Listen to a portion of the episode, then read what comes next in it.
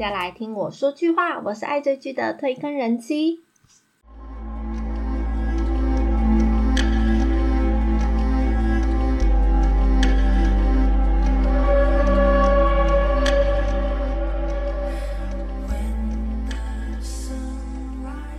嘿嘿，今年度 Netflix 最最最期待的韩剧影集《纸房子》韩国篇啊，总算上架了。嗯，虽然只有上第一部，但是没有关系。那从二零二零年 Netflix 它宣布要翻拍《纸房子》的消息之后啊，这部片真的就是受到所有媒体跟剧迷们的瞩目。没有开播之前，真的是引起好几波的讨论热度。而且 Netflix 也是非常大力又砸钱的宣传这一部片。那每个月呢，我们真的都在等。到底《纸房子》韩国片什么时候要上架？什么时候要上架？终于，它在六月二十四号上架。那究竟《纸房子》韩版跟原作有什么差别呢？那《纸房子》韩国片呢？它其实是 Netflix 的原创韩剧。那总共有两部，一部、二部。那第一部呢，在上礼拜六月二十四号，总共六集已经全部上架。那是由刘志泰、朴海秀。全中瑞还有李炫宇等人超强的卡司主演。那《纸房子》韩国片呢？它就是翻拍自西班牙原创同名的剧集。那这一部同名剧集呢，是 Netflix 平台最最最受欢迎的非英语影集，因为它是西班牙片，所以它当然是讲西班牙话。那它也是 IMDB 这个评价网史上最高好评的两百五十大。剧集之一啦。那这一部片的西班牙片的原作，它在二零一七年的时候推出第一季的时候，真的是引起全球的热潮。那在二零一八年还获得第四十六届艾美奖剧集类的呃奖项。那它前三季呢的烂番茄评分高达百分之百新鲜度，哇，真的是超强的那第四季的时候就创下上线短短一个月就迅速全球累积多少，你知道吗？六千五百万的观看次数，诶六千五百万，太狂了！那全剧总共有五季，那累积到现在呢，大概六十七亿小时的收看成绩，哇，实在是太强了！所以这部片其实被称为神剧。但是呢，其实《纸房子》西班牙原版呢，它并不是呃一部爆红之作，就它不像呃《鱿鱼游戏》这样子，一上架开播就引起全球热潮。那原著呢，它当年二零一七年的时候，它其实只是在西班牙地区的一个免费电视频道在首播。那听说第一集呢，就获得四百多万的收视人数，很厉害。但是呢，其实后面到呃，就是每一集都砍半砍半砍吧。不过我觉得第我自己觉得第一季还蛮好看的啦。那到了第二季的时候，整个收视的成绩就直接腰斩。那连他们的集数，那可能好像有十几集就直接砍一半的，啊所以让整个团队啊，都包括演员还有导演那些都觉得啊，这部原来是失败的作品。但想不到。那一年就是二零一七年年底啊，就被默默的被 Netflix 买下全球版权。那其实我有看过他们的纪录片，他们其实说，我当初听到被 Netflix 买下全球版权，他们还不会觉得高兴，他们只是觉得，哦，我们也只是被买版权，然后只是默默放上去，他们 Netflix 也不会帮我们宣传。但是就算不宣传，到 Netflix 全球一百九十多个国家的人可以收看，他们就这样只是放上去哦。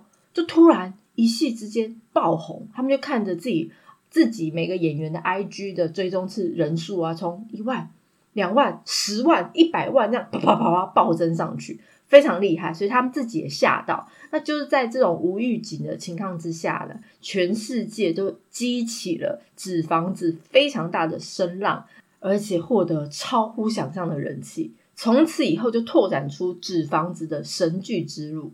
那韩国片呢，是由鬼客还有 Voice 的金宏善导演，跟《精神病患日记》还有《我的全项情人》的刘勇在编剧合作。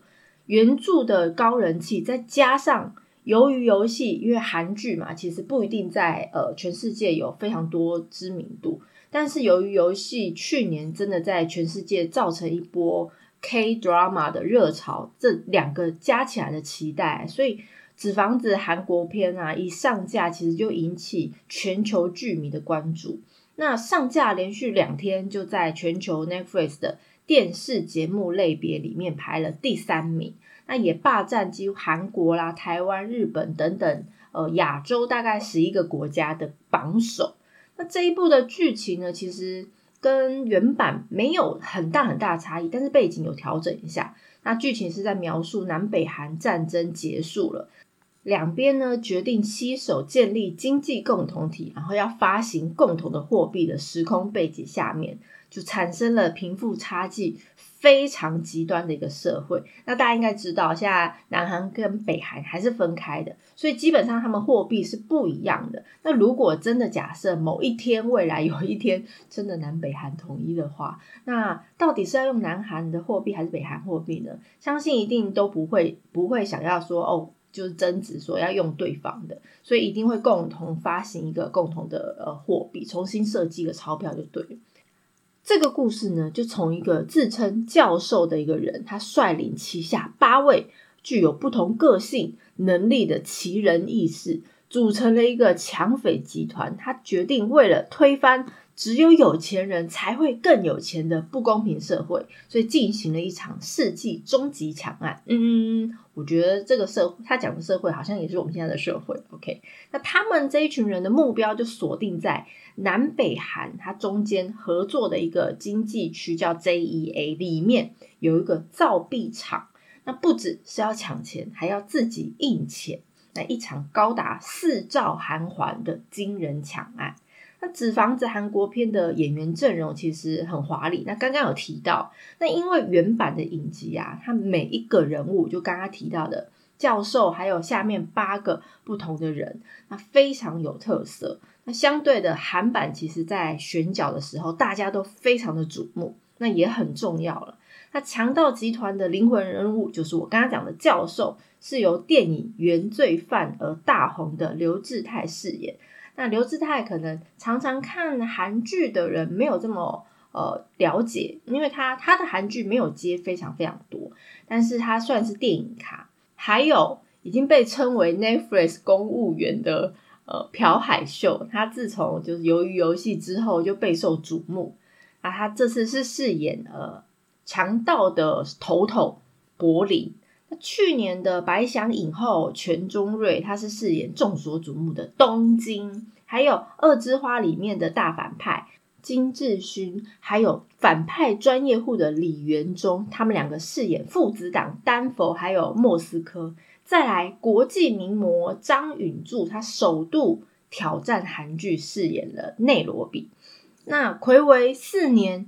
终于退伍的小鲜肉，但是我觉得他这次出来好像没有那么小鲜肉了。糟糕，李炫宇他这次饰演呃骇客里约，还有兄弟党赫尔辛基跟奥斯陆，分别是由金智勋也是金智，就是另外一个字，还有李奎浩饰演。那这边呢，其实想要特别口头奖励，就是饰演造币厂厂长情妇的李主斌。那李祖斌其实，在之前很多韩剧里面都几乎是饰演女二，然后可能都是饰演比较坏坏女人的角色。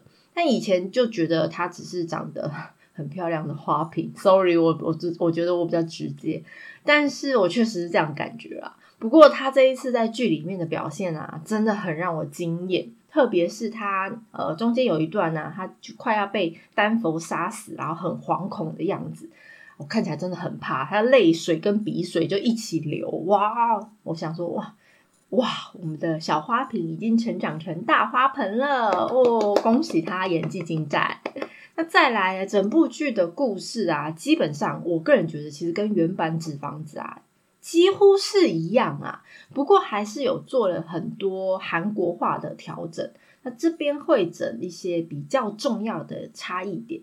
首先呢，就是它背景的设定。那毕竟它是韩剧嘛，当然不能就直接找一堆韩国人，然后去演西班牙背景。然后我是西班牙人这样子。那原作当然是以它是以现实中的西班牙为背景，但是韩版呢是把现实的可能性再放大，再追加了一些些虚幻的构想，就是南北韩统一。因为这个所以南韩跟北韩确实是现实，但是他们还没有统一。但是是不是有可能？那也不知道。反正就是一个虚幻的时空。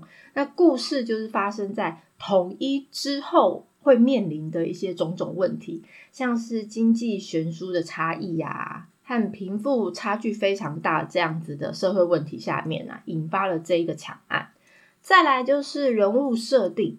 那整部剧，我个人觉得最大改变的就是在角色上面，像东京啊、柏林，还有北韩大卫三个人都相当不同。那其实原著是没有北韩大卫这个角色，那只是呃做一个替换，因为还是需要一个协商的角色。然后刚好就是因为是南韩跟北韩，所以在协商这个抢案的过程，南韩要拍一个，北韩也要拍一个。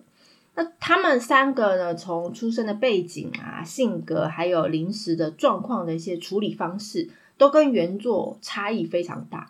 当然，也有其他像是赫尔辛基啊，他们。这几个角色，只是因为他们几个角色，其实在原著的时候，呃，他们我觉得出场次数没有这么多，所以相对的重要性没有这么大。所以他就算做了一些呃出身背景的一个调整的话，其实你你有不会感觉到呃有太大的差异，因为它就是没有很多镜头。那另外呢，这部剧其实少了很多谈情说爱的桥段，当然也少了很多刺激养眼的火辣镜头。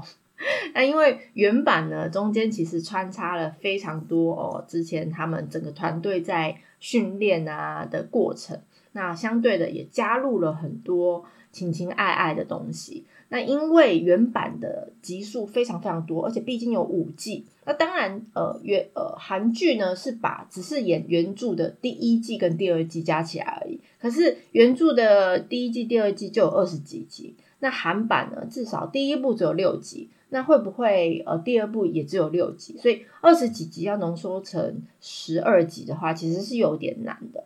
那他们呃团队其实也把很多没有必要的剧情通通删掉。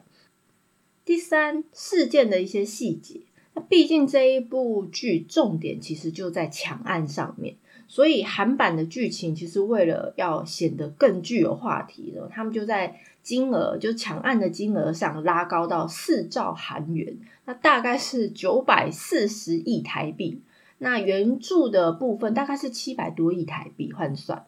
那讲到钱呢，我们就要来看看抢匪最在意的钞票。那有别于原著呢，它是现实的西班牙世界。那韩国因为刚刚有提到是架空的南北韩统一背景下面，所以这个钞票的设计呢，他们就。采用被誉为大韩民国的圣女贞德这个叫柳宽顺这个人物的画像来设计这一次的钞票。那柳宽顺是谁呢？他是南韩的独立运动家，他其实参与过非常多的社会运动，也签署很多什么独立宣言之类的。但是呢，后来还是被捕了，然后被判刑七年有期徒刑。那七年呢？大家可能觉得有些人可能觉得很长，有些人觉得很短嘛。但是这个刑期呢，是在所有三十三位独立宣言签署人里面，刑期是最高最高的。因为也许有人只判了一年、两年、三年之类。柳宽顺呢，后来其实在监狱里面，就是他们当时的刑务所里面，因为严刑拷打，还有营养不良，可能不给他吃饭嘛，然后就死亡。他死的时候，你知道大家只有几岁而已吗？他只有十七岁耶！天哪，还没有成年呢。那柳宽顺其实也是韩国独立相当重要的一个代表人物之一。那再来呢，是造成轰动的抢匪面具。大家如果就算没有看过原版，那可能也偶尔看到一些片段，或者是呃新闻上面的一些照片。那原版的抢匪都戴着达利的面具嘛？西班牙画家他达利的面具，那达利面具其实就是象征着对抗体制的不公。那韩版这一次请来具有千年历史的合回面具，那合回面具其实有非常非常多的呃种类，就是依据当时呃阶级去分。那这一次是选择两班的面具，那同样也有正义的形象。那基本上全韩国国民都知道合回面具的历史。那据说大概距今呢，大概一千年之前的高丽中期，那因为安东的合回村啊，它受到瘟疫的之害，那所以开始制作面具来求平安。那每一年呢，其实安东的河回村都会举办河回别神祭假面舞的庆典。嗯，我之前其实很想去，但是因为疫情，所以没有办法去安东。好，好，Anyway，那表演的人呢，他们就会戴着贵族还有儒生的面具来演绎古代的贵族跟平民啊百姓之间的一些冲突。然后去抨击阶级的不公平，还有对社会问题进行很多批判跟讽刺。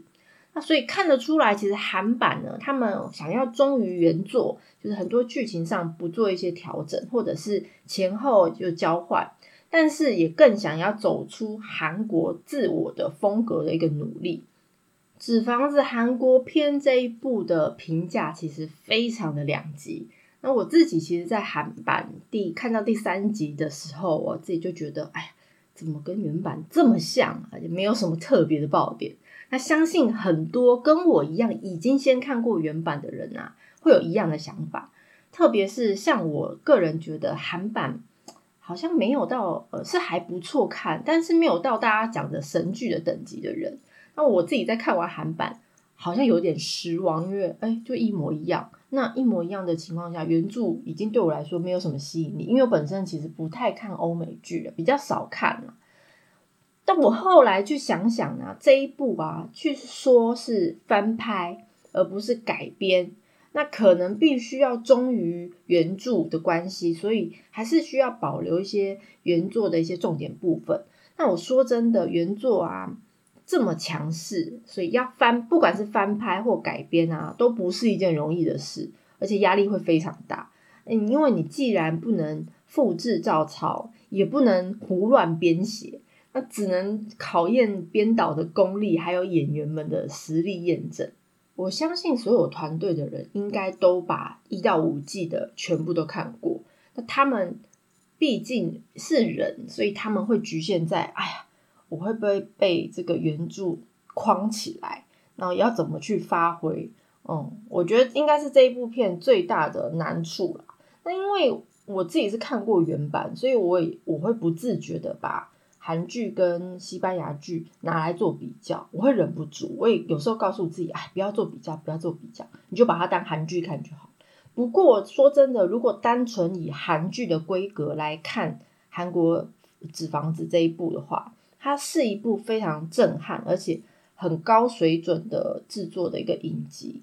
所以啊，如果你是跟我一样已经看过原作的剧迷，那你要看韩版的话，请你先放宽心，你不要把它拿来跟原作做比较，因为毕竟呃集数差很多，那内容上你没有办法原版这样去翻过来。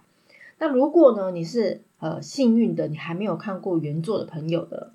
你千万不要想说，因为啊，第二季第二部可能准备要上，你要在上架之前赶快追追原作。不不不不，no no no，请你看完整个韩国片，那你有兴趣，你觉得也拍的不错，你再回头去看呃原著可能会比较好。那保留一点翻拍作品的原创空间。如果大家对于介绍内容有什么想法，或想要了解哪一部韩剧，都欢迎大家来告诉我。喜欢内容的朋友，恳请大家关注订阅哦。今天没有片尾曲，所以大家拜拜。我是推更人气，一起掉入无止境的追剧人生吧。下次见。